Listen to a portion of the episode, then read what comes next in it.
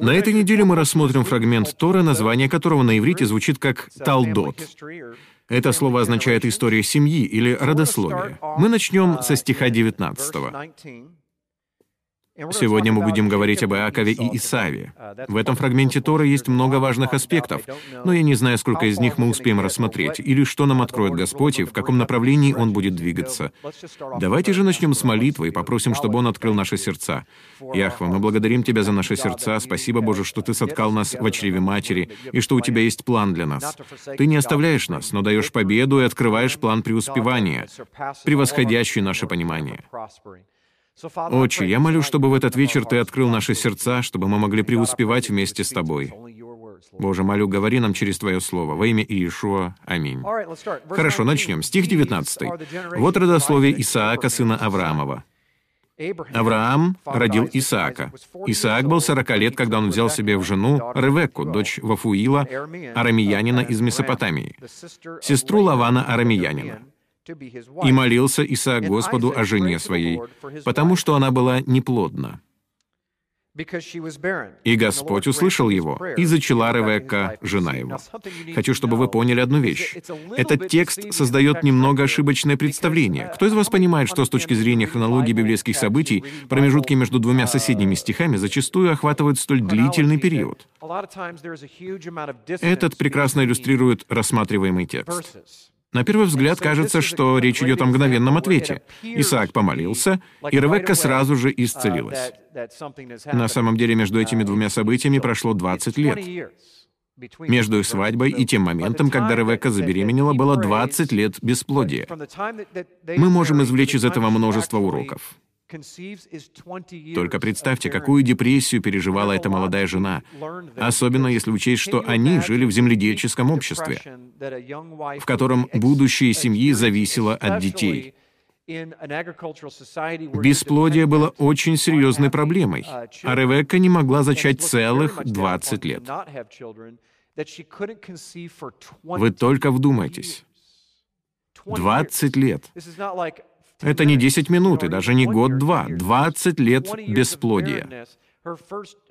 Своих детей Ревекка родила в возрасте 60 лет. Прежде всего, я вижу в этом ободрение от нашего царя. Он показывает результат горячей, неотступной молитвы. В языке оригинала это выражено так. «Капля камень точит». Что нам это показывает?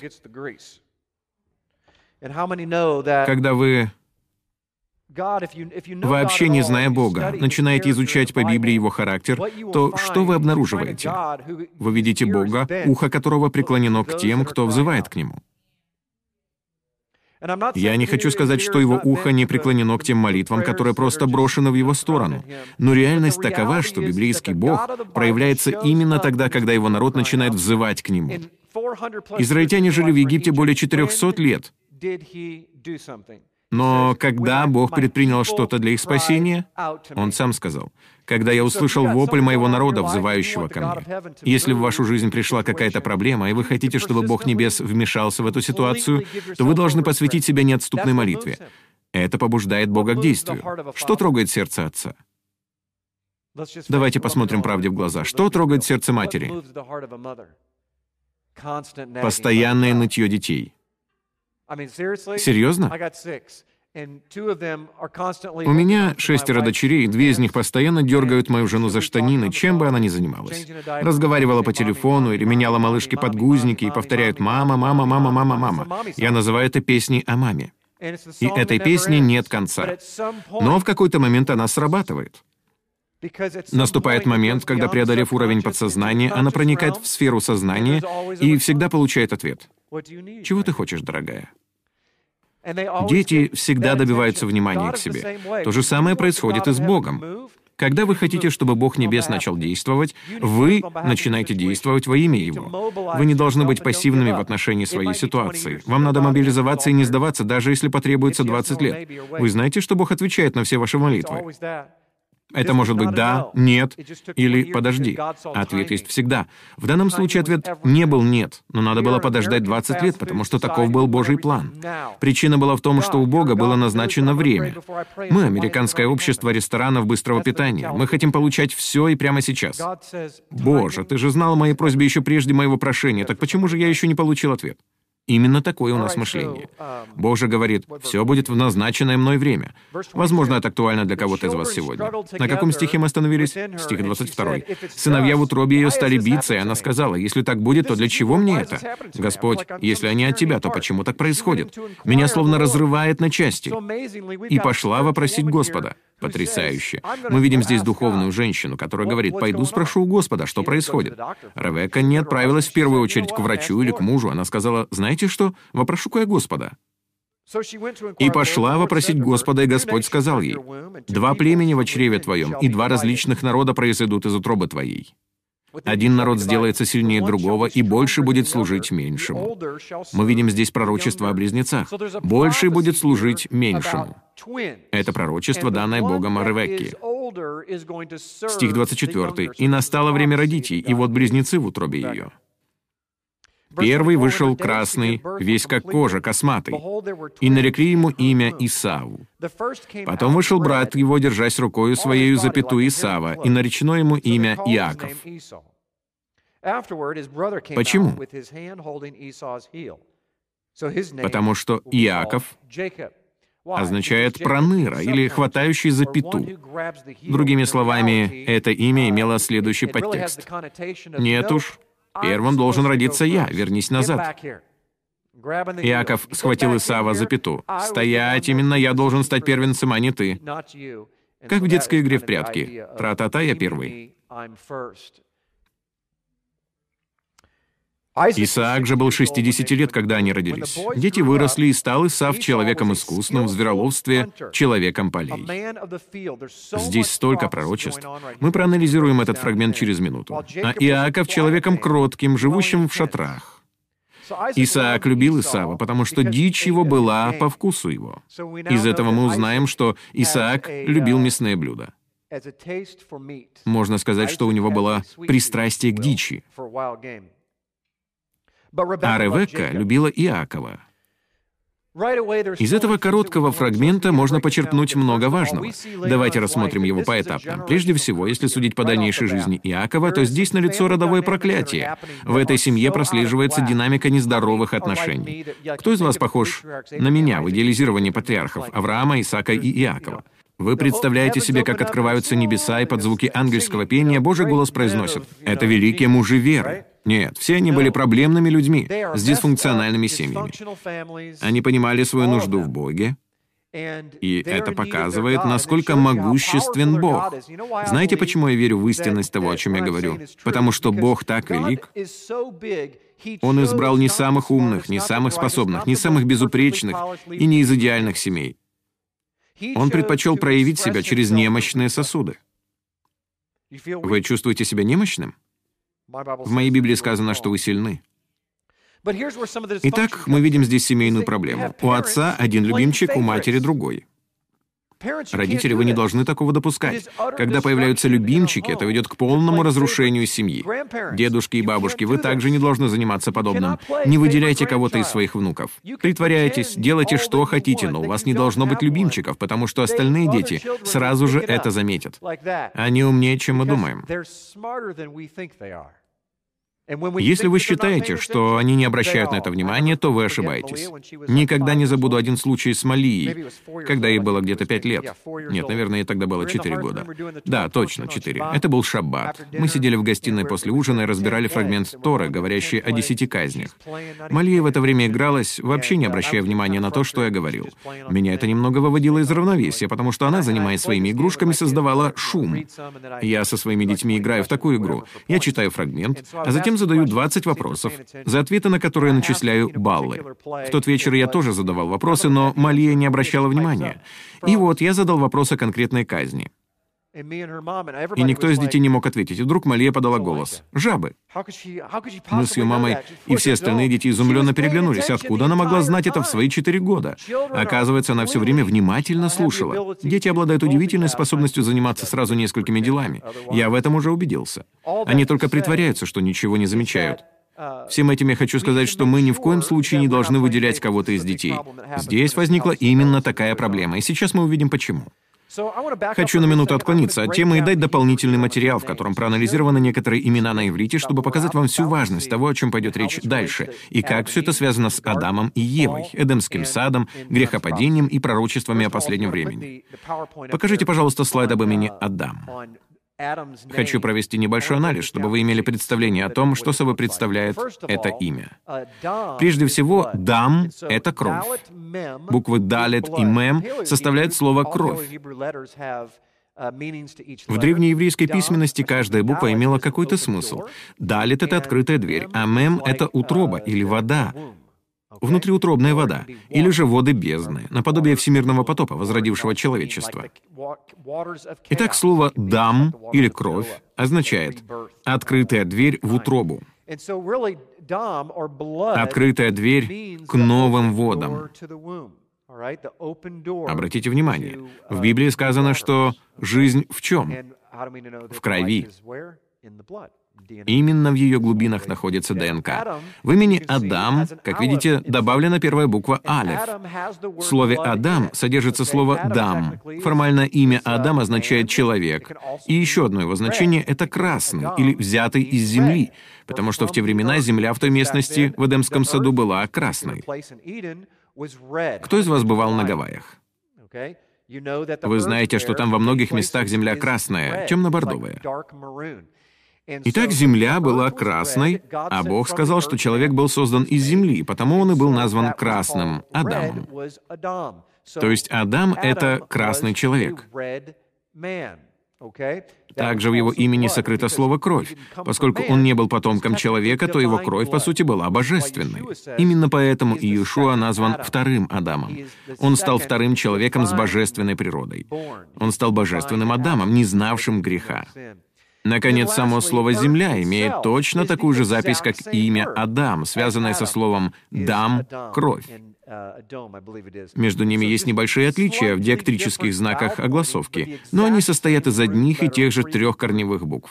Трехбуквенное корневое слово — это «Адам». Почему это настолько важно? Потому что в истории, к которой мы сейчас перейдем, заключено пророческое послание. Мы поговорим о том, как Исаав лишился первородства. Он продал свое первородство, и Иаков украл его благословение. Это имеет самое непосредственное отношение к нам с вами, к творению, грехопадению Адама и Евы, и опять-таки к пророчествам о последнем времени. Давайте же вернемся к нашему фрагменту Тора, я покажу вам все это. Итак, мы видим, что здесь сказано «первый вышел красным».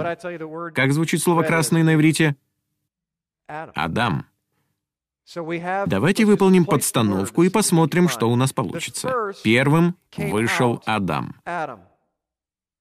Весь как кожа косматый.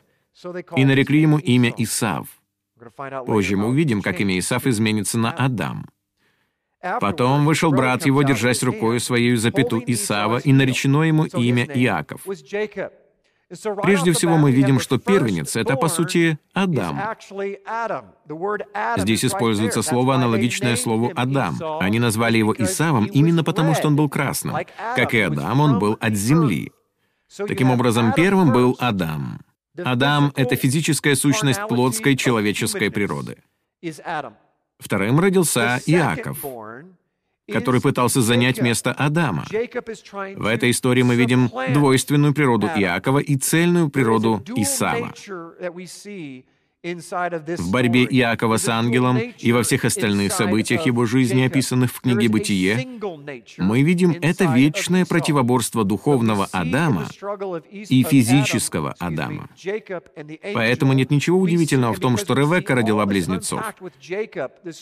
Иаков и Исав — близнецы, и это не случайность, а пророческий намек, прообраз, описывающий каждого из нас. Внутри каждого из нас есть Иаков и Исав. Склонность ко злу, к дереву познания добра и зла, и влечение к дереву жизни, к духу живого Бога. Эти две составляющие, которые Павел назвал законом греха и смерти и законом жизни, обитают внутри каждого из нас. Таким образом, Исаав и Иаков — это прежде всего пророческий прообраз нашей истинной сущности. Во-вторых, если обратиться к оригинальному тексту, то мы увидим, что Исаав олицетворяет первого Адама, а Иаков — второго. Первый плотский, а второй от Духа. Вопрос в том, почему Бог решил показать во всех подробностях жизнь Иакова, а не Исава. Потому что Иаков олицетворяет всех верующих, сражающихся со своей плотью. Это прообраз каждого верующего. Бог хочет, чтобы на примере жизни Иакова вы увидели, как победить глубоко порочного Исава, с которым вы похожи, как две капли воды — кто из вас встречал двуличных людей? Для этого руку поднимать абсолютно не обязательно. Кто из вас встречал двуличных людей? Я подниму руку за вас. Они ведут себя определенным образом перед какой-то одной группой людей и совершенно по-другому перед другой. В общении с духовными людьми они очень духовные, но едва оказавшись в другом кругу, они, скажем так, расслабляются и проявляют совершенную иную свою сторону. Это Исаф, желающий вырваться наружу. Это близнец Иакова. Он первенец и по-прежнему сражается за свои права, за свое наследие, от которого отказался. Хочу показать вам некоторые параллели, которые я обнаружил. Параллелей так много, что рассмотреть их все нам не удастся, поэтому затронем лишь некоторые из них. Итак, начнем. О, я опережаю события. Это я покажу вам позже. Это некоторые параллели между Адамом и Евой и Иаковом и Исавом. Итак, Исаав продал свое первородство. Давайте подробно рассмотрим эту историю. Возвращаемся к 25 главе книги Бытия. «И сварил Иаков кушанье, а Исаав пришел с поля усталый, изголодавшийся, как сказано в некоторых переводах. Он находился на грани полного истощения. И сказал Исаф Иакову, «Дай мне поесть красного, красного этого, ибо я устал».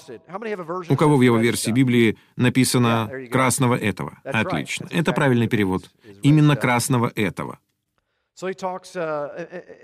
Исаав говорит, «Дай мне этого красного, я даже не знаю, что это такое, но я умираю от голода». От всего дано ему прозвание «Едом». Но подождите, я думал, что его имя Исаав. Но его прозвали Едомом. Uh, Это имя носит ретроспективный характер. Его надо спроецировать в обратном направлении вдоль временной шкалы, чтобы понять, почему люди, глядя в прошлое, назвали Исава Едомом. Почему? Почему они назвали Исава Едомом? Почему ему дали такое прозвище, от которого и произошло название Едомляне? Все наследие едомлян исходит от этого парня и от его поступка, связанного с красной похлебкой. Дело в том, что слово «едом» означает «красное». Пока вы не услышали следующую часть, это вас не особо впечатляет. Как звучит слово «красное» на иврите? Что это за слово? Адам. Или, если говорить конкретно, буквы Алиф, Далет, Мем. Что же мы видим в этой истории? Эта красная похлебка выявила некую природу. Земные вещи вскрывают то, что находится внутри нас. Наши жизненные обстоятельства показывают, какие мы есть на самом деле. Неблагоприятные ситуации, наподобие ночного столкновения вашей машины с сосной, мгновенно выявляют вашу истинную сущность. Итак, что мы видим? Исаав назван человеком полей. Вы знаете, что олицетворяют в Писании поля? людей. Я неоднократно говорил об этом, когда мы исследовали Танах, но аналогичная иллюстрация есть даже в Новом Завете. Жатвы много, а делателей мало. Что это за жатва? Люди. Таким образом, в этом фрагменте сказано, что Исаф был из земных людей. Он не был мужем Божьим. Исаф не был духовным человеком, склонным к духовности. Он был склонен к земной, плотской человеческой природе. Что же происходит в этом эпизоде? Исав возвращается домой и переживает невероятно травмирующий момент. Это был кризис, когда Исав думал, что он вот-вот умрет. Подобные моменты предоставляют возможность положиться или на Бога, или на самого себя. Исаав выбрал последнее. Откуда мы это знаем? Он согласился продать духовное наследие в буквальном смысле миллиардов людей за что-то красное за землю, за Адама. Послушайте, в тот момент произошло следующее. Исаав обратился к красной земле, из которой он был взят. Он сосредоточил внимание на том, из чего он был сотворен, а не на земном, даровавшем ему жизнь. Вы понимаете, о чем я говорю? Исаав был сосредоточен на земле, дающей ему пропитание. Он надеялся обрести спасение от праха. Он не смотрел с упованием на того, кто его сотворил. Как часто в своей жизни, оказываясь в трудных обстоятельствах, мы в буквальном смысле надеемся на прах земной. Мы готовы отказаться от своей духовности в обмен на собственное мнение, или потому, что кто-то ранил наши чувства. Или же мы согласны выбросить что-то, полученное от Бога, из-за того, что что-то идет не по-нашему, или с нами что-то случилось. Вы понимаете, как часто мы во мгновение ока меняем лицо с Иакова на Исава. И в нас проявляется природа этого близнеца. Вот почему его назвали Едомом. Потому что на самом деле его имя — идиома, указывающая на Исава как на плотского брата. Он плотский брат, перворожденный от земли, от Адама. А что сказал о себе Иешуа? Что он первенец, пришедший откуда? С небес. Иешуа — это второй Адам, но он — перворожденный сын, пришедший с небес. Есть различие между перворожденным от земли и первенцем с небес. Бога не так уж интересует перворожденный от земли и кровное родство. Мы в мессианском движении особенно часто говорим о родословиях, но суть не в генеалогии — Бога не заботят родословия, вы понимаете? Наверное, это кого-то заденет, и он напишет мне гневное письмо. Читайте вашу Библию. Сколько раз Бог оставлял первенцев неудел? Так часто, что даже трудно сосчитать. Очень часто. Бога не заботит генеалогия, дамы и господа, иначе Он никогда не впустил бы нас в свой дом. Мы привиты без всякого кровного родства ко второму Адаму, пришедшему с небес. Вы понимаете? Хорошо, продолжим. Итак, что касается фразы «красное это», то красное здесь «Адом», а это «Едом». Адам из супа Едома.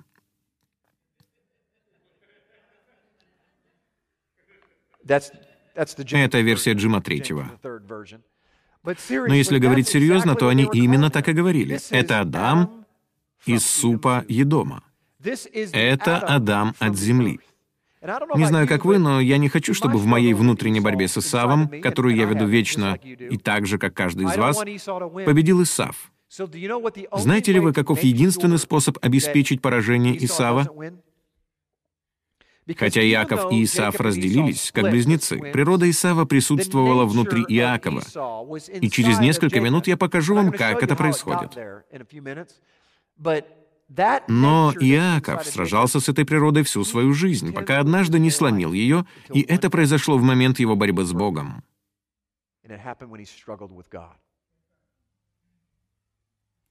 Некоторым из вас необходима схватка с Богом, а некоторые борются с Ним прямо сейчас.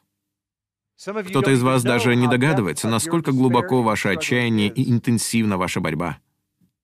У некоторых из вас душа умоляет крепко ухватиться за Яхва и начать бороться с ним. Вы знаете, что Бог достаточно велик, чтобы справиться с этой борьбой?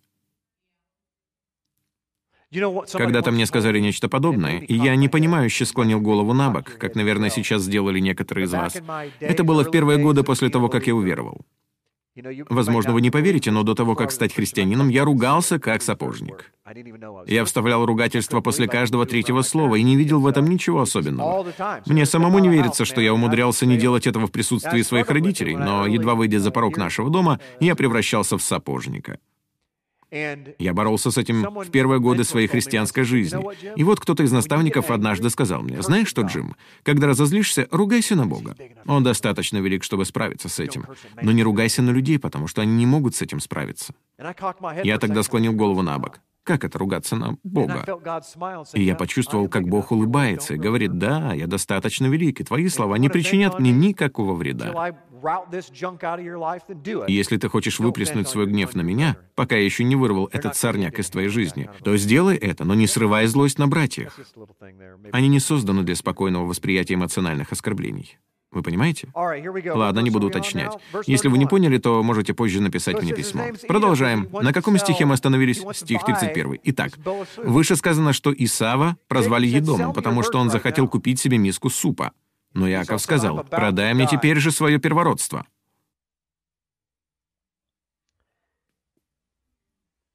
Исав сказал, «Вот я умираю. Что мне в этом первородстве?» Кстати, если говорить о ругательствах, то я не собирался ругаться на Бога. Не поймите меня превратно. Конечно же, я не мог ругаться на Него. Я имел в виду, что мы можем выплескивать на Бога свое разочарование. Вы понимаете? Это радикально сократит число гневных писем. Итак, Исав сказал, «Вот я умираю, что мне в этом первородстве?» Иаков сказал, «Поклянись мне теперь же». Он поклялся ему и продал первородство свое Иакову. И дал Иаков Исаву хлеба и кушанье из чечевицы. Дал этого красного, и он ел и пил, и встал, и пошел, и пренебрег Исав первородство. Читая это, я подумал, как интересно. Если бы я был Исавом, и мне надо было описать этот эпизод, то что я написал бы? Пренебрег первородством или пренебрег братом? Гораздо логичнее было бы сказать и пренебрег Исав братом, потому что мы видим, что он действительно презирал Иакова. Но почему же сказано, что Исав пренебрег первородством? Что он такого сделал? Да ничего особенного. Но дело в следующем. Момент плотского желания миновал, и плоть получила удовлетворение. То же самое происходит и с нами. Мы подвергаемся искушениям каждый день, и одни люди поддаются им чаще, чем другие. Но что происходит, когда они поддаются искушению? В конечном итоге они начинают ненавидеть Бога. В этом нет никакой логики, потому что Бог не сделал им ничего плохого, но такие люди смотрят на тех, кто благословлен, и ненавидят это благословение. Почему? Потому что понимают, что оно должно принадлежать им. Они знают, что это благословение предназначалось им, но они пренебрегли им. По большому счету, Исав тоже понимал это. Именно поэтому много лет спустя он уже не хотел убивать Иакова. Повзрослев и став более зрелым, Исав признал, что сам во всем виноват. Он признал, что был недуховным и сам все испортил. Он признал, что в попытке получить благословение манипулировал своим отцом. Мы это уже увидели.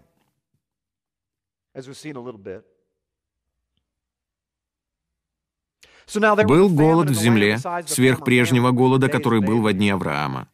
И пошел Исаак к Авимелеху, царю филистимскому, в Герар. Господь явился ему и сказал, «Не ходи в Египет, живи в земле, о которой я скажу тебе, странствуй по сей земле, и я буду с тобою и благословлю тебя, ибо тебе и потомству твоему дам все земли сии и исполню клятву, которую я клялся Аврааму, отцу твоему. Умножу потомство твое, как звезды небесные, и дам потомству твоему все земли сии. Благословятся в семени твоем все народы земные, за то, что Авраам послушался гласа моего и соблюдал, что мною заповедано было соблюдать, повеления мои, уставы мои и законы мои. Прежде всего, это не оставляет никаких сомнений в том, что Божья Тора, его наставления были даны еще до горы Синай. Здесь прямо сказано, что Авраам был благословлен и почтен Богом за то, что соблюдал Божьи заповеди, повеления, уставы и законы. Разве не потрясающе? Нас всех учили, что до горы Синай закона не существовало. Но это сделало бы Божий народ беззаконниками. Как бы Ной узнал, как жить праведно, если бы не было наставлений? Как бы он мог различать чистых и нечистых животных? Мы знаем, что на ковчег он взял по две пары нечистых животных и по семь пар чистых. Откуда Ной знал, какие животные чистые, а какие нет, если не было закона? Откуда бы Каин и Авель узнали, как приносить жертвы, если бы не было какой-то системы жертвоприношений? Мы утратили понимание некоторых вещей.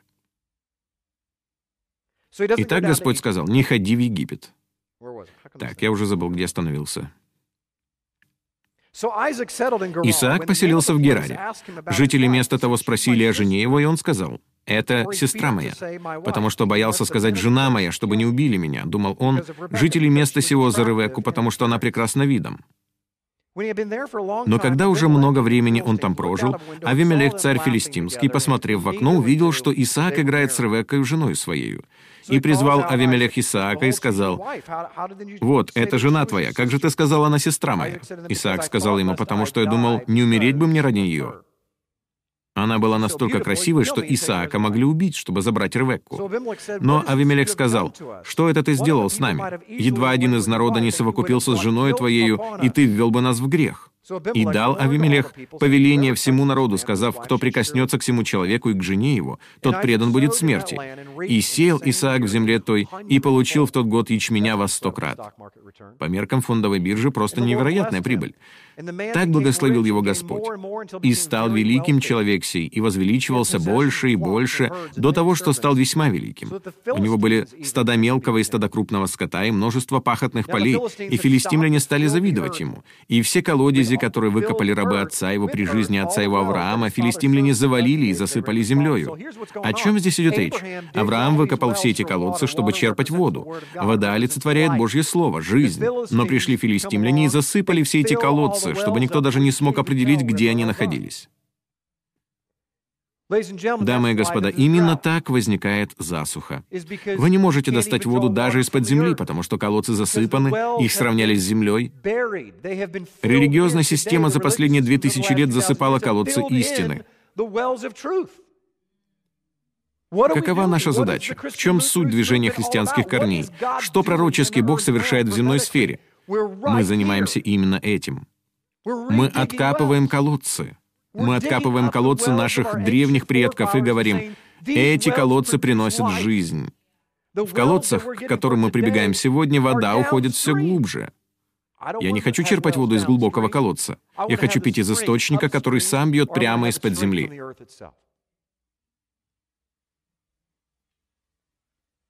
Итак, филистимляне засыпали все колодцы.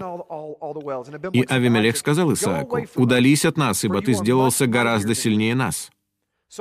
И Исаак удалился оттуда и расположился шатрами в долине Герарской и поселился там. И вновь выкопал Исаак колодези воды, которые выкопаны были во дни Авраама, отца его, и которые завалили филистимляне по смерти Авраама. И назвал их теми же именами, которыми назвал их отец его. Он восстановил имена.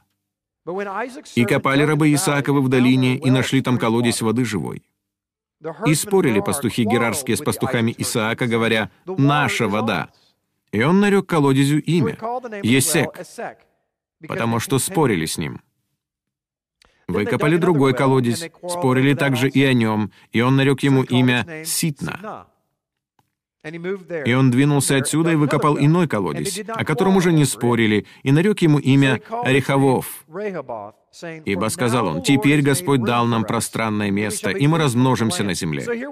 Что мы здесь видим? Мы видим Исаака, который откапывает засыпанные колодцы своего отца, и на третьем колодце открылась жизнь.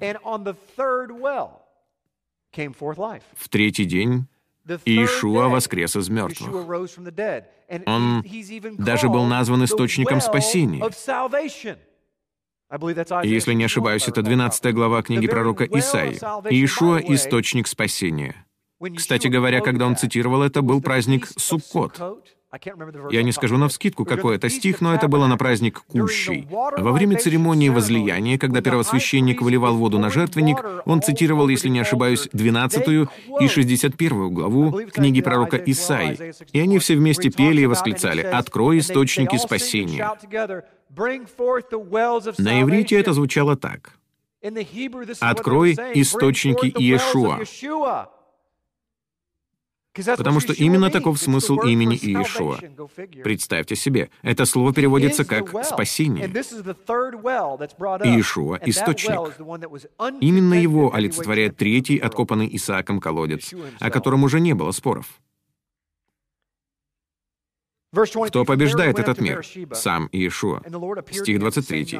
«Оттуда перешел он в Версавию, и в ту ночь явился ему Господь и сказал, «Я Бог Авраама, отца твоего, не бойся, ибо я с тобою, и благословлю тебя и умножу потомство твое ради Авраама, раба моего».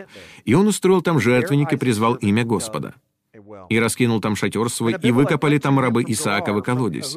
Пришел к нему из Герара Авимелех и Ахузав, друг его, и Фихол, военачальник его. Исаак сказал им, «Для чего вы пришли ко мне, когда вы возненавидели меня и выслали меня от себя?» А теперь внимание, здесь показан один важный принцип. Они сказали, «Мы ясно увидели, что Господь с тобою, и потому мы сказали, поставим между нами и тобою клятву и заключим с тобою союз, чтобы ты не делал нам зла, как и мы не коснулись до тебя, а делали тебе одно доброе и отпустили тебя с миром. Теперь ты благословен Господом». Что? Вы можете себе представить, о чем в тот момент подумал Исаак? Подождите-ка, вы выгнали нас из своего города. Ваши люди засыпали наши колодцы, а затем спорили о новых колодцах, которые мы выкопали. И теперь вы пришли к нам, признавая Божье помазание на нашей жизни, и хотите сказать, что вы сожалеете и предлагаете заключить союз, чтобы я не убил вас? Более того, они оскорбили Исаака. Вы только послушайте, что они сказали. «Мы хотим заключить с тобой союз, чтобы ты не причинил нам вреда, потому что, выгнав тебя из нашей страны, мы сделали для тебя доброе дело». Представьте, что подумал Исаак. «Вы бесчестные грязные мерзавцы». Но посмотрите, как он поступил. Исаак преподал нам потрясающий урок. Он сделал им пиршество, и они ели и пили. И, встав рано утром, поклялись друг другу, и отпустил их Исаак, и они пошли от него с миром. В тот же день пришли рабы Исааковы и известили его о колодезе, который копали они, и сказали ему, «Мы нашли воду». В тот самый день, когда была произнесена клятва. Какая здесь пророческая взаимосвязь? Почему они нашли воду в тот самый день, когда был заключен клятвенный союз, несмотря на оскорбление, нанесенное одному из величайших патриархов из когда-либо живших на земле? Здесь нам открыт один важный принцип. Как вы думаете, сколько смирения потребовалось Исааку, чтобы подавить свою гордость? При том, что они... При том, что он понимал, что эти люди не способны на настоящее смирение и покаяние. Но взгляните на это с другой стороны. Исаак сделал блестящий ход с точки зрения военной стратегии. Он знал, что Авимелех и его соратники не знают Бога Авраама, Исаака и Иакова, и у них нет никакой возможности выяснить, что Тора говорит о надлежащем покаянии. Они никак не могли поддерживать взаимоотношения с Исааком, они никак не могли стать лучшими друзьями. Между ними никак не могли восстановиться отношения, потому что филистимляне просто не знали, как это правильно сделать. Как же поступил Исаак? Он сделал максимум возможного. Он простил их и пошел дальше. Чего этим достиг Исаак? Он спас своих людей от войны. И в этот день Бог благословил его жизнью от земли. Какое отношение это имеет к нам сегодня? Вы можете оказаться в ситуации, когда кто-то причинит вам серьезный вред, кто-то оскорбит вас. Такие взаимоотношения — настоящая битва. Возможно, кто-то из вас ведет ее уже 20 лет. Кто из вас знает людей, которые приходят через несколько часов после серьезной ссоры и ведут себя так, словно ничего не случилось? Как насчет того, чтобы сходить в ресторан? Подожди, ты же всего лишь час назад обозвал меня всеми мыслимыми словами и сказал, что готов меня убить. А теперь ты приглашаешь меня в ресторан? Ты ли это? Может, тогда был не ты? Многие из нас ведут себя подобным образом, разве нет? Мы притворяемся, что ничего не случилось, потому что не знаем, как исправить ситуацию, осознав, что поступили с кем-то неправильно. Именно это происходит и здесь. Не думайте, что царь Авимелех не понимал, что поступил с Исааком крайне плохо. Именно потому он послал своих послов. Он боялся, что Исаак настолько возрастет в помазании и силе, что однажды вернется и пойдет войной против Авимелеха и его свиты в отместку за причиненное ему зло. Авимелех понимал, что поступил неправильно, и выразил как мог свое покаяние. Давай просто сделаем вид, что ничего не было. Давай начнем все с чистого листа. Сколько раз мы слышали подобное? Давай оставим прошлое в прошлом и начнем все с чистого листа. Кто из вас понимает, что мы не сможем этого сделать? Так не получится. Вы не Бог. Вы не сможете отдалить от себя обиду, как далек Восток от Запада. У вас хорошая память. У вас не получится. Почему? Потому что в вашем теле живут две системы — логическая, когнитивная и подсознательная, эмоциональная. Вы движимы именно эмоциональной системой. Разум не создает стимулов к действию. Это подтверждено наукой. Логика не побуждает людей к действию. Докажу это на примерах. Вы никогда не встречали людей, которые ведут себя нелогично, скажем, при покупке машины. Они приходят на комиссионную площадку, и торговец дает 50% скидки. Это была бы самая лучшая сделка, которую только можно вообразить при покупке машины. Но этот торговец такой грубый и неприятный тип, что вы уходите с его площадки, так ничего у него и не купив. Но затем вы идете на соседнюю площадку и платите на 30% больше. Где здесь логика? Вы согласны заплатить на 30% больше. Когда я работал в сфере финансового планирования, то встречал людей, которые получали от банка всего лишь 1% от своих вложений.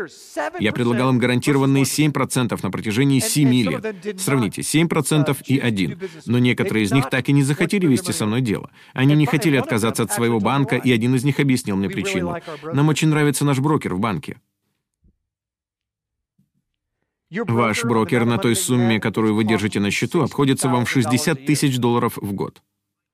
Надеюсь, он в знак признательности хотя бы устраивает раз в год ужин в вашу честь. Его услуги вам дорого обходятся. Каким было это решение? Эмоциональным или логическим? Эмоциональным.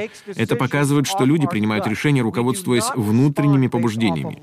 Мы не поступаем на основании логики. Наши поступки движимы эмоциями. Таким образом, что происходит во взаимоотношениях?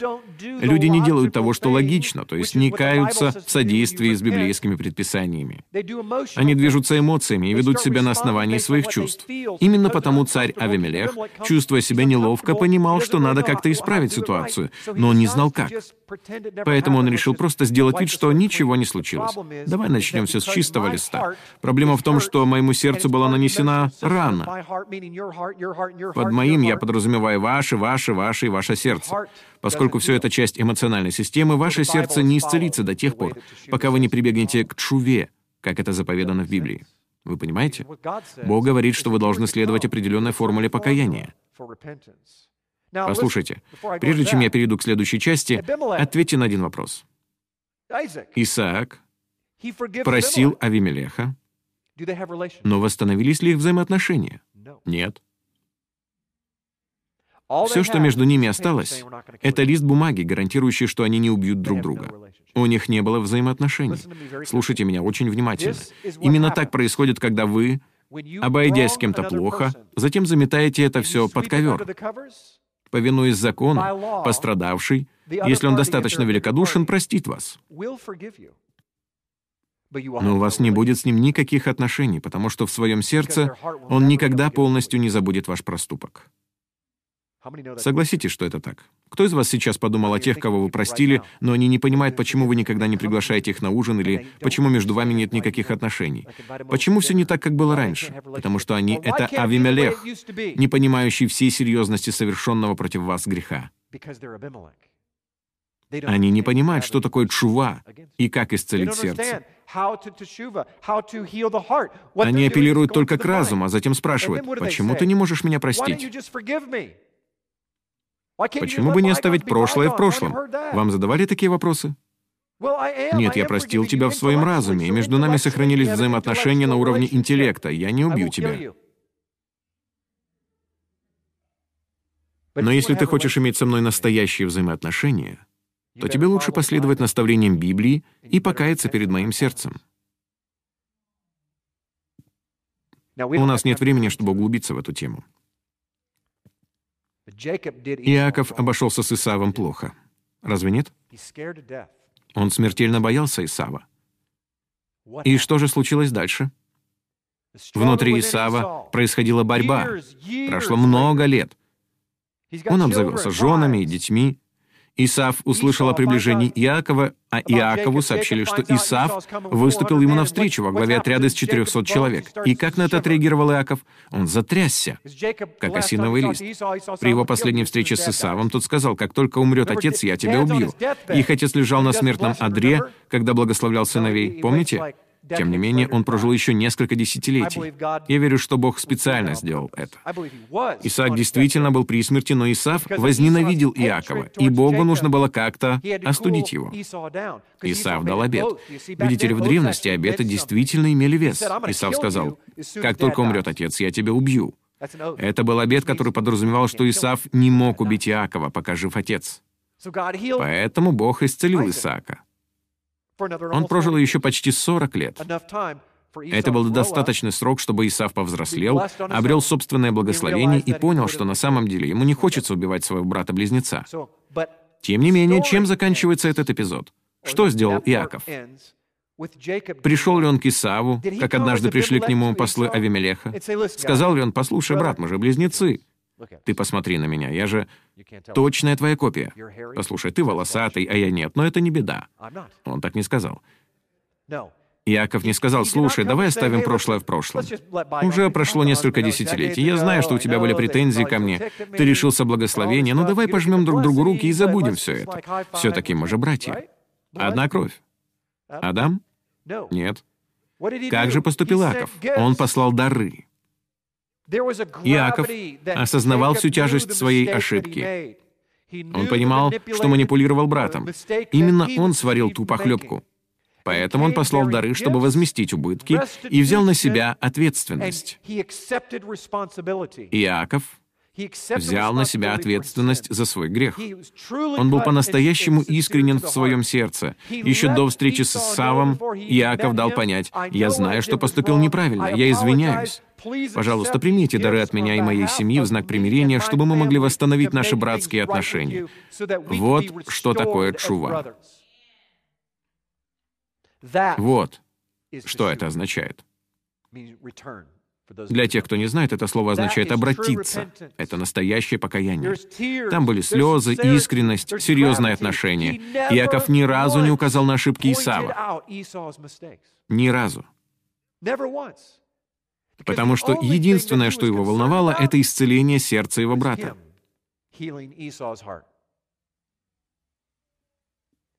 И в конце концов это спасло ему жизнь. Но продолжим. Есть еще один фрагмент, который я хочу рассмотреть, прежде чем мы закончим. Глава 27. Когда Исаак состарился и притупилось зрение глаз его, ему уже было больше ста лет. Он призвал старшего сына своего Исава и сказал ему, «Сын мой». Тот сказал ему, «Вот я». Он сказал, «Вот я состарился, не знаю дня смерти моей». Возьми теперь орудия твои, колчан твой и лук твой, пойди в поле и налови мне дичи, и приготовь мне кушанье, какое я люблю, и принеси мне есть, чтобы благословила тебя душа моя, прежде нежели я умру». Ревекка слышала, когда Исаак говорил сыну своему Исаву, «И пошел Исав в поле достать и принести дичи». А Ревекка сказала сыну своему Якову, «Вот я слышала, как отец твой говорил брату твоему Исаву, принеси мне дичи и приготовь мне кушанье, я поем и благословлю тебя перед лицом Господним, пред смертью моею». «Теперь, сын мой, послушайся слов моих», — это говорит Ревекка, «в том, что я прикажу тебе. Пойди в стадо и возьми мне оттуда два козленка хороших, и я приготовлю из них отцу твоему кушанье, какое он любит». Всем известно, что ты не умеешь готовить. Серьезно, это был один из способов, как Исаак мог отличить Исава от Иакова. Он знал, что Иаков не умеет готовить так, как Исав. И так Ревека сказала, «Я приготовлю из них отцу твоему кушанье, какое он любит, а ты принесешь отцу твоему, и он поест, чтобы благословить тебя перед смертью своей». Но Иаков сказал, «Мама, подожди минуту. Исав, брат мой, человек косматый, а я человек гладкий. Может статься, ощупает меня отец мой, и я буду в глазах его обманщиком и наведу на себя проклятие, а не благословение». Мама ответила ему, «Не переживай об этом, я уже все продумала. На мне пусть будет проклятие твое, сын мой, только послушайся слов моих и пойди принеси мне». Он пошел и взял и принес матери своей, и мать его сделала кушанье, которое любил отец его. И взяла Ребекка богатую одежду старшего сына своего Исава, бывшую у ней в доме, и одела в нее младшего сына своего Иакова, а руки его и гладкую шею его обложила кожей у козлят, и дала кушанье и хлеб, который она приготовила в руки Иакову, сыну своему, и вошел к отцу своему. и сказал, «Отец мой». Тот сказал, «Вот я». «Кто ты, сын мой?» Иаков сказал отцу своему, «Я Исав, первенец твой». Ложь номер один. «Я сделал, как ты сказал мне. Встань, сядь и поешь дичи моей, чтобы благословила меня душа твоя». Исаак спросил у него, «Что так скоро нашел ты, сын мой?» «О, ты гораздо лучший охотник, чем я думал. Ты что, охотился в сарае?» Потому что Господь Бог твой послал мне навстречу. Теперь Иаков уже вмешивает в свою ложь Бога. Сколько раз люди, обижая вас, упоминали при этом Бога? «Все во имя Бога». И сказал Исаак Якову, «Подойди, я ощупаю тебя, сын мой, ты ли сын мой Исав или нет?» Это говорит нам о том, что Исаак не был глупцом. Он услышал по голосу и речи, что перед ним Иаков. Удивительно, неужели ты опять решил разыграть меня? Ладно тебе, Яков, что за ребячество? Ты не делал такого со времен детства. «Подойди, я ощупаю тебя, сын мой, ты ли сын мой Исаф или нет?» Иаков подошел к Исааку, отцу своему, и он ощупал его и сказал, «Голос, голос Иакова, а руки — руки Исавовы». И не узнал его, потому что руки его были как руки Исава, брата его, косматые, и благословил его. Уже после того, как он благословил, Исаак опять спрашивает, «Ты ли сын мой, Исав?» То есть он не был до конца уверен, что перед ним не Иаков, а Исав. Видно, у Иакова была своя история. Он отвечал «Я». Исаак сказал, «Подай мне, я поем дичи сына моего, чтобы благословила тебя душа моя». Иаков подал ему, и он ел. Принес ему и вина, и он пил. Уверен, Яков принес много вина. Готов поспорить, он не позволял стакану опустить. Еще и мама там подсказывала, подливай еще, милый, подливай.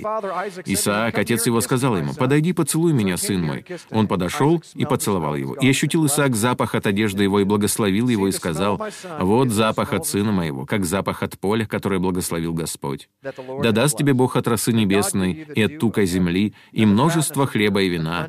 Да послужат тебе народа, и да поклонятся тебе племена. Будь господином над братьями твоими, и да поклонятся тебе сыны матери твоей, проклинающие тебя прокляты, благословляющие тебя благословлены». В этой молитве так много всего, что я не смогу сегодня рассмотреть. Как скоро совершил Исаак благословение над Иаковом, и как только вышел Иаков от лица Исаака, отца своего, Исаав, брат его, пришел с ловли своей. Итак, пришел Исаав, и обман вскрылся. Uh, Для экономии времени я кратко перескажу окончание этой истории. Когда Исаф узнал, что Иаков украл у него благословение, он не на шутку разозлился. Для него не осталось благословения. То, что он получил от отца, было почти полной противоположностью полученному Иакову. Хочу задать вам один вопрос. Это сложный вопрос для всех пасторов, раввинов и лидеров любых других известных нам движений. Правильно ли поступила Ревекка? Поразмышляйте над этим. И еще, когда дети были у нее в утробе, Бог сказал ей, «Старший будет служить меньшему». Исаак собирался благословить первенца, разрушив тем самым Божье обетование. Это противоречило Божьей воле. Ребекка считала, что она занимает позицию защитницы Божьей воли, которую она приняла лично от Бога и что она должна обеспечить исполнение этой воли. Правильно ли она поступила? Стояла ли она в проломе для Бога? Никто не хочет отвечать на этот вопрос. Я отвечал прямо противоположное мнение на этот счет. Если бы Ревекка не вмешалась, то Божья воля не исполнилась бы. На самом деле она вступилась за правду, она не лгала. Но позвольте задать вам вопрос. Помогает ли Бог исполнить Его волю посредством нарушения Его собственной Торы? Были нарушены заповеди «почитай отца и мать», «не кради», «не лги», «не произноси ложного свидетельства». В этой афере были нарушены половина из десяти заповедей, и я сегодня здесь, чтобы сказать вам следующее. Я понимаю, из каких соображений исходила Ревекка. Мы видим Иакова, Исава и их маму. Сколько раз мамы становились поперек Божьего пути? Разве мы не видим этого в Новом Завете? Видим. Вспомните маму Иакова и Иоанна. Эта ревностная мать, гордящаяся своими сыновьями, пришла к Иешуа и сказала, «Иешуа, Рави, господин, когда окажешься на вершине власти, посади моих сыновей по правую и по левую руку от себя». Что ей ответил Иешуа? «Женщина, ты это серьезно?» Конечно, он ответил по-другому, но смысл близок к этому. В моем царстве так не происходит. Могут ли они пить ту чашу, которую я буду пить? То, о чем ты думаешь, это иерархическая языческая система. Здесь она неприемлема. Я помазываю, и помазанное — это величайшее из моих слуг, но величайшее — это наименьшее. Сколько матерей средневековых королей убивали своих родных, чтобы один из сыновей мог стать королем? Мы все видели это в фильмах. Знаете, что это? Как вы думаете, у кого Иаков научился обманывать? Вы об этом никогда не задумывались, потому что все мы были уверены в том, что Иаков был лжецом от рождения. У кого он научился обманывать? Он научился этому от своей матери. Это был не первый случай, когда Ревекка, один из матриархов Израиля, лгала, воровала и жульничала. Следующее, что она сделала, придумала способ, как Иакову выпутаться из этой аферы. Она постоянно манипулировала его жизнью. Но, мама, если я сделаю это, то я проявлю непочтение к отцу. Не переживай об этом, я обо всем позабочусь. Она была уверена в своей правоте. Самые опасные люди на земле — это христиане, верующие, призывающие Божье имя, которые совершают во имя Бога поступки, нарушающие Его Слово. Ревекка верила, что исполняет Божью волю, потому что Бог сказал ей, что благословение достанется Иакову.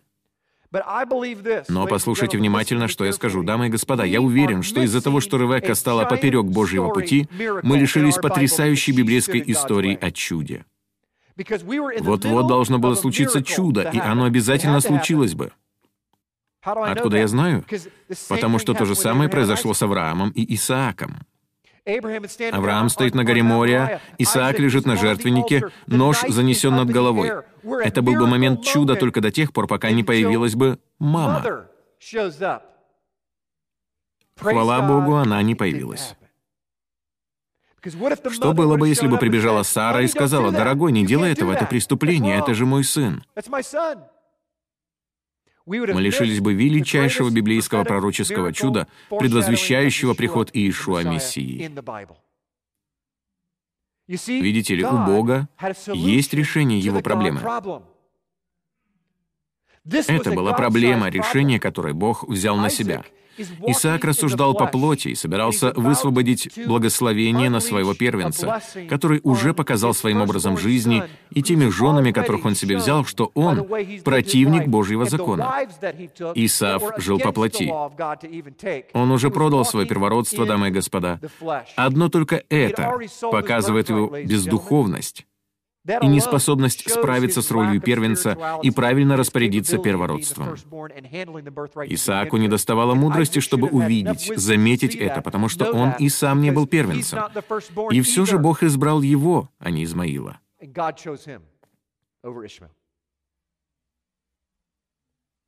Это была проблема. Решение, которое Бог взял на себя. Тем не менее, мама Ревека решила, что поможет Богу разобраться с этим. Послушайте, что я вам скажу. Ее ошибка была настолько велика, что в Библии нет ни слова о ее смерти. О ней не осталось никакой памяти. Ревекка бесследно исчезла с лица земли, и о ней больше никто не вспоминал потому что она вмешалась в Божьи планы, украв у него возможность продемонстрировать человечеству, насколько он велик. Да, Исаак собрался благословить Исава, но разве это чем-нибудь отличается от готовности Авраама убить Исаака? Бог усмотрел тогда решение, послав ангела. Разве он не мог сделать это еще раз? Вы слышите, что я говорю? Мы не можем заниматься махинациями во имя Бога. Мы не можем управлять будущим других людей и пытаться манипулировать их карьерой. Родители, сколько раз мы поступали так со своими детьми? Мы хотим, чтобы они стали теми, кем мы хотим, чтобы они стали. Мы реализуем через них свои амбиции. Мы лжем, жульничаем и воруем, чтобы устроить их в какую-то бейсбольную команду или еще куда-нибудь. Вы не понимаете, что делаете. Вы лишаете своих потомков наследия. Ревекка больше ни разу не упоминается в Библии. Кто-то скажет, ты слишком строго судишь Ревекку. Она воровала, манипулировала, обманывала. Послушайте, что это, если не дух Иезавели в действии? Ревекка ради собственной выгоды пыталась контролировать своего мужа и сына. Разве это не так?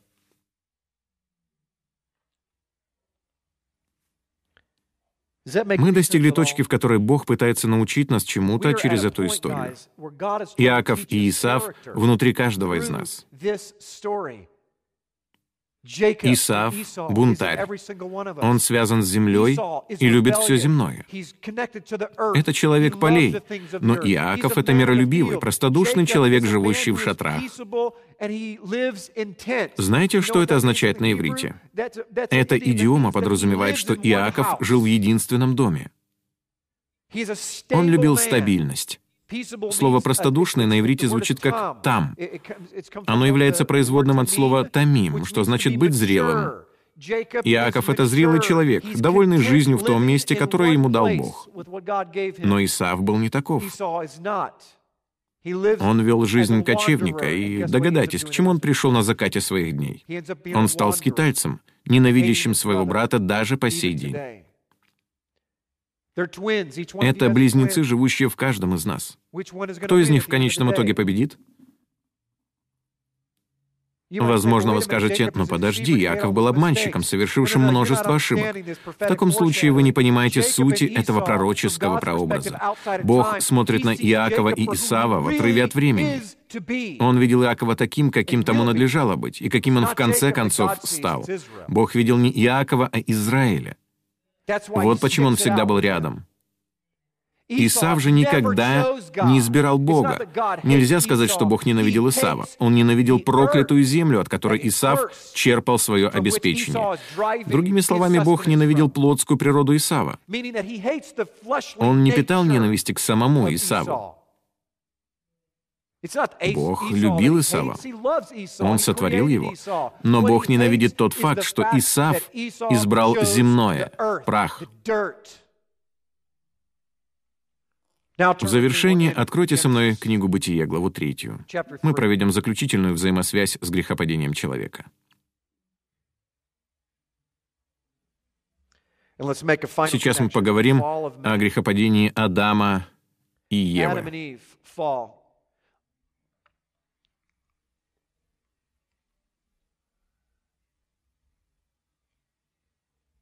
В то время как Исав избирал только пищу, свое пропитание от земли, Иешуа говорит в 4 главе Евангелия от Матфея, «Не хлебом одним будет жить человек, но всяким словом, исходящим из уст Божьих». Источник нашего обеспечения — не эта земля. Итак, Бытие, глава 3, стих 14, читаем. «И сказал Господь Бог змею, за то, что ты сделал это, проклят ты пред всеми скотами и пред всеми зверьми полевыми. Ты будешь ходить на чреве твоем и будешь есть прах во все дни жизни твоей. И вражду положу между тобою и между женою, и между семенем твоим и между семенем ее. Оно будет поражать тебя в голову, а ты будешь жалить его в пету». Идем дальше. Адам и Ева были обмануты змеем. Изначально внутри них не было семени познания добра и зла, они были обмануты змеем. Змей обманул Адама и Еву, и они вкусили от его семени. С этого момента внутри них пребывает семя Хасатана. Смотрите, какая здесь параллель. Имя Исаф означает «красный» или «Адам», но второе его значение — «делатель» И это прямая взаимосвязь с Адамом из Эдемского сада, проклятие которого заключалось в необходимости трудиться в полях. Исаав взаимосвязан с Адамом. Рассмотрим некоторые параллели. Из-за семени, попавшего в Адама и Еву от змея, человеческая природа теперь отклонилась от духовного к физическому и плотскому. Таким образом, раньше внутри них было духовное семя, и они не знали плотских стремлений, но теперь они обрели тягу к земному, к праху. Смотрите, Адам променял свое наследие. На что? На пищу. Что сделал Исав? Тоже променял свое наследие на пищу. Взаимосвязь очевидна. Адам не понимал, что делает, поскольку в нем еще не было семени змея. Но Исав точно знал, что делает, потому что это семя внутри него уже проросло. То же самое было и с Каином. Бог сказал ему, «Я вижу твои намерения. Внутри тебя растет семя ненависти, не позволяя ему принести плод». Итак, мы увидели параллели с Адамом и Евой в Эдемском саду. Теперь взгляните на проклятие змея. Вернемся к третьей главе книги «Бытие», где описывается грехопадение человека. Стих 14. И сказал Господь Бог змею, «За то, что ты сделал это, проклят ты пред всеми скотами и пред всеми зверями полевыми. Ты будешь ходить на чреве твоем и будешь есть прах во все дни жизни твоей. И вражду положу между тобою и между женою, и между семенем твоим и между семенем ее. Оно будет поражать тебя в голову, а ты будешь жалить его в пету. Вы видите пророческие параллели между историями Адама и Евы и Иакова и Исава. Чего хотел Исав? Его имя Красный. Он Адам, прах. На что он променял свое наследие? На красную похлебку. На земной прах. Какова его природа? Питаться прахом. Вы видите взаимосвязь? В чем заключалось проклятие змея? В том, что он будет есть прах. Вы думаете, здесь буквально имеется в виду, что змеи будут питаться пылью? Разве речь идет о змеях как животных, которые теперь вынуждены присмыкаться на брюхе и всю свою жизнь есть землю? Разве к тому времени они уже не были сотворены? Бедные змеи. Это образ, показывающий пророческую взаимосвязь с тем, что случилось на самом деле. Когда Адам и Ева вкусили от дерева познания добра и зла, внутрь них было помещено семя змея, способность отличать добро от зла. Именно эта склонность ко злу, которая теперь появилась у них внутри, побудила их к тому, чтобы питаться прахом. Это идиома, дамы и господа, которая обозначает стремление насыщать плоть. Это природа змеи, проникшая внутрь человека, и теперь будет вражда, ненависть, разделяющая стена между духовными детьми Евы и семенем змея. Мы видим все это в истории Иакова и Исава. Даже в том эпизоде, когда Иаков схватился за пету Исава. Между этими двумя братьями не могло не быть вражды, потому что они олицетворяют два семени из Эдемского сада. Сказанное Богом змею в саду — это пророчество о том, что одно семя будет враждовать против другого. И то из них, которое от Хасатана, змея, будет стремиться насыщать плоть. Позвольте задать вам вопрос. А вы не ползаете на чреве, питаясь прахом, насыщая свою плоть? На чреве далеко не уползете. Кстати, что является противоположностью чреву? Почему Бог использовал именно этот образ? Потому что вы не сможете достичь своего наследия, ползая на животе и питаясь прахом, из которого вы взяты. Но если у вас есть ноги, и вы питаетесь не прахом, а небесной манной, то вы достигнете обетованной земли.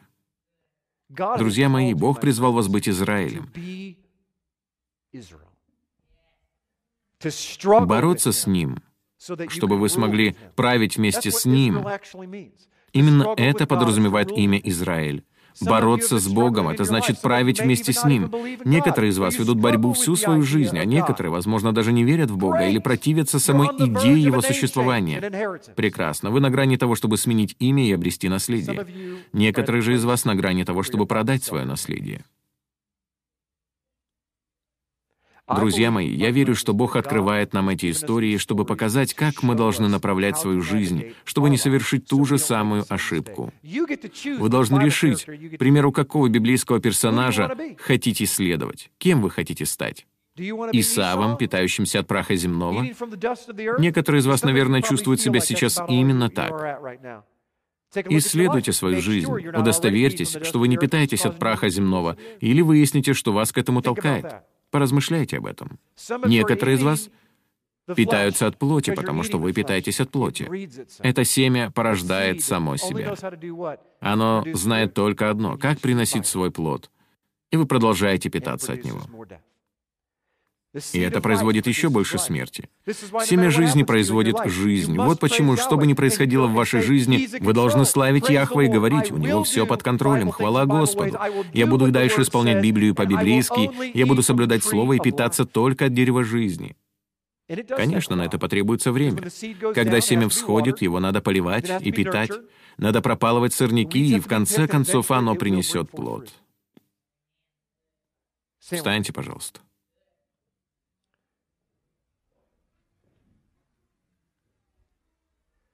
В этом фрагменте так много всего, что я еще не рассмотрел. Родители, не манипулируйте, не обманывайте, не жульничайте. Возможно, вы скажете, я таким не занимаюсь. Будьте очень внимательны в том, чтобы относиться ко всем своим детям одинаково. Извлеките урок из истории Ревекки. Она не является образцом для подражания. Есть так много пасторов, раввинов и священников, которые превозносят Ревекку, говоря, что она спасла Израиля.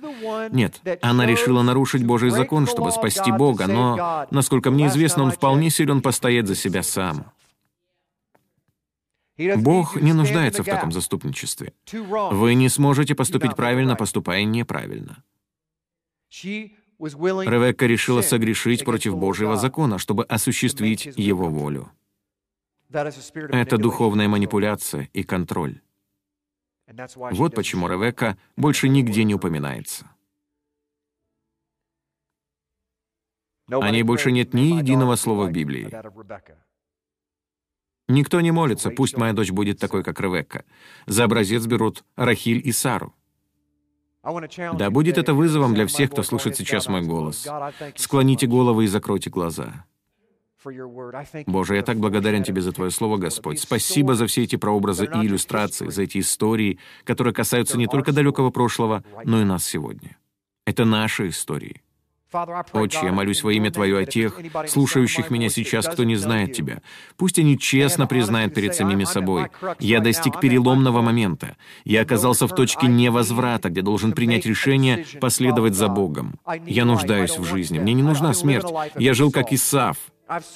Я продал свое первородство. Я внутренне опустошен и питаюсь прахом. Я перепробовал все, но не нашел ответ. Этот мир не дает ответа. Религия не дает ответа. Но у Бога Авраама, Исаака и Иакова и в Его Слове всегда есть ответ. Если вам сегодня вечером по пути домой предстоит погибнуть в автокатастрофе, то можете ли вы с полной уверенностью сказать, что, представ пред Богом, будете допущены в Небесное Царство, что Он скажет вам «Входи». Если вы не знаете Мессию, Иисуса Христа, Иешуа Мессию, и хотите прямо сейчас войти в это наследие, то я предлагаю вам сделать это — вы не должны преодолевать все в одиночку.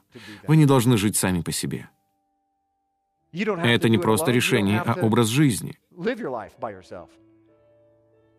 Если это касается вас, поднимите, пожалуйста, руку, чтобы я мог помолиться о вас. И сделайте это искренне. Сейчас ваше время. Библия говорит, сегодня день спасения. Я вижу вас, спасибо. Кто-нибудь еще? Возможно, это момент даже для одного человека или для кого-то, кто смотрит нашу трансляцию в интернете. Бог говорит, сегодня день спасения, и это действительно так. Это момент войти в свое наследие. Чего вы хотите? Продать его за миску супа, красную похлебку, земной прах? Или вкусить силы живого Бога, величайшего деликатеса из всех, которые мы можем попробовать? Даю вам еще одну возможность воспользоваться этим шансом. Если вы не знаете Бога и хотите познакомиться с Ним, то поднимите руку. Я не хочу никого пропустить. Спасибо.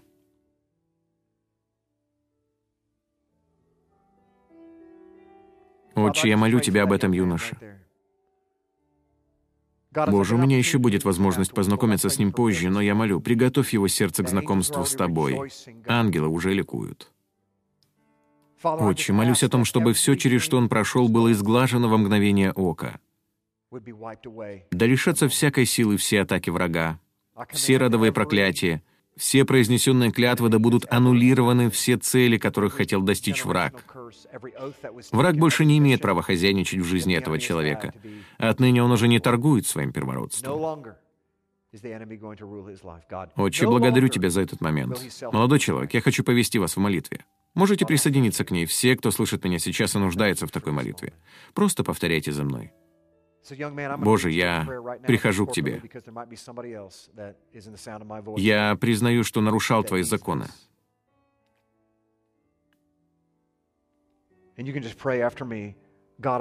Молитесь со мной.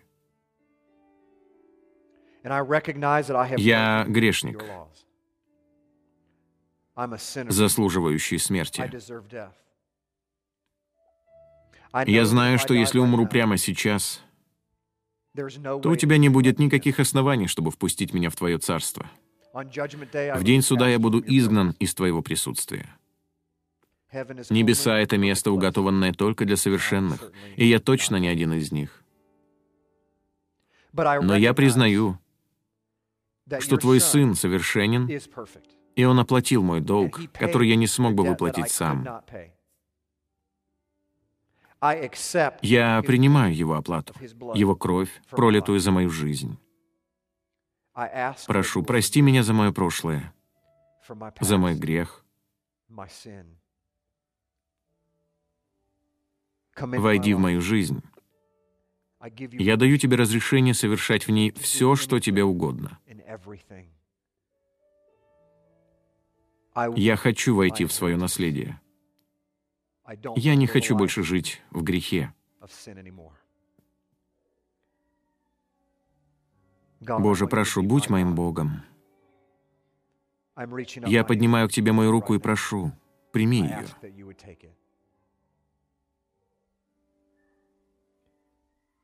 Спасибо, Яхва, что Ты пришел в мою жизнь. Я даю Тебе слово, что буду познавать, учиться, пребывать в общении святых и следовать за Тобой все дни моей жизни.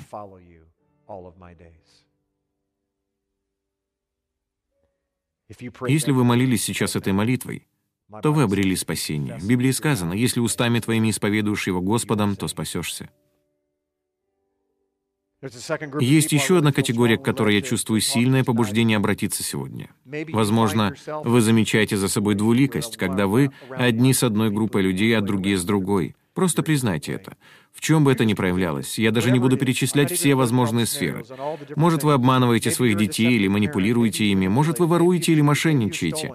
На что бы вам сегодня не указал Бог, призываю вас исправить свое положение перед Ним. Если это касается вас, то поднимите к Нему руки и помолитесь Ему.